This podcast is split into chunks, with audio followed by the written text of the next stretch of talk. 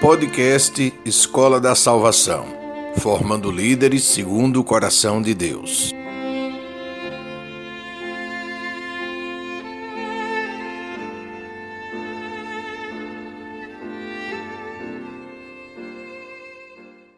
Não adianta tentar negar ou disfarçar aquilo que somos. Nossa vocação é para o pecado.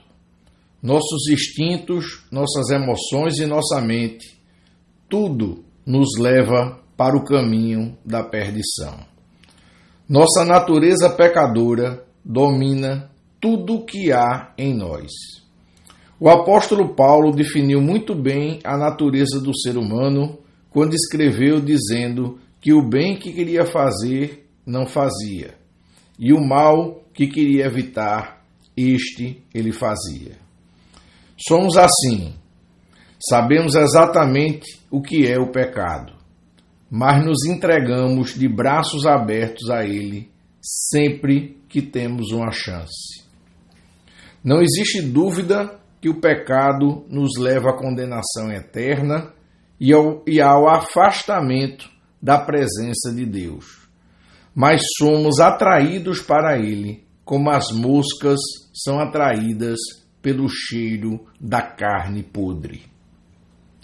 A Bíblia está cheia de exemplos de pessoas que, mesmo conhecendo a vontade de Deus, preferiram optar pelo pecado e pela desobediência. Satanás não coloca o pecado em nosso coração. O pecado já está lá. Ele apenas o faz florescer e crescer com as suas mentiras e tentações. Nosso coração gosta de flertar com o pecado e dorme de conchinha com a desobediência. Pois depois que provamos o sabor do pecado, é muito difícil resistir a ele. Muitos de nós se acham bons e puros porque estão se comparando com outras pessoas do seu próprio meio. Mas o padrão de excelência do cristão deve ser outro. Ele precisa usar como medida de comparação a vida santa de nosso Senhor e Salvador Jesus Cristo. Diante do padrão de Cristo, somos todos, sem exceções, pobres pecadores, que por mais que façam, não mereceriam a misericórdia, a graça de Deus e a salvação. Todo aquele que nascer da carne é carne e está condenado pela sua própria natureza pecadora. Só aqueles que nascerem de novo, pelo poder do Espírito Santo de Deus, é que podem ter a certeza da vida eterna. Viver na carne e viver no espírito são duas coisas completamente diferentes. Viver na carne é tentar conseguir a nossa salvação através das nossas próprias mãos, seja através das nossas obras ou do nosso mérito. Viver no Espírito é aceitar a nossa condição de pecadores, é nos arrepender dos nossos erros e nascer de novo, é aceitar que não merecemos ser salvos, é aceitar que as nossas obras não podem comprar o caminho da salvação, é aceitar que o único e verdadeiro caminho para a salvação está na fé em Cristo Jesus. Quem vive na carne acredita em si mesmo e na sua própria capacidade para vencer os desafios do pecado.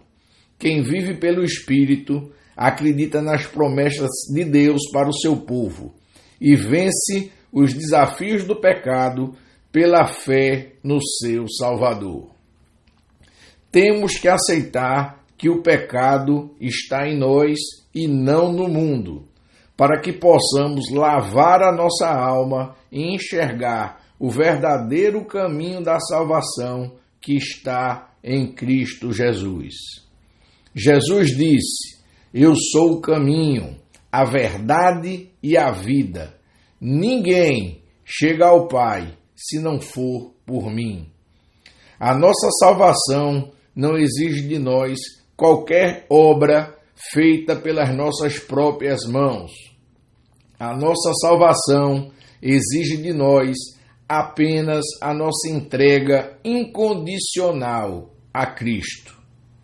Aqueles que nasceram de novo deixaram de ser escravos do pecado e agora passam a servir a um novo mestre.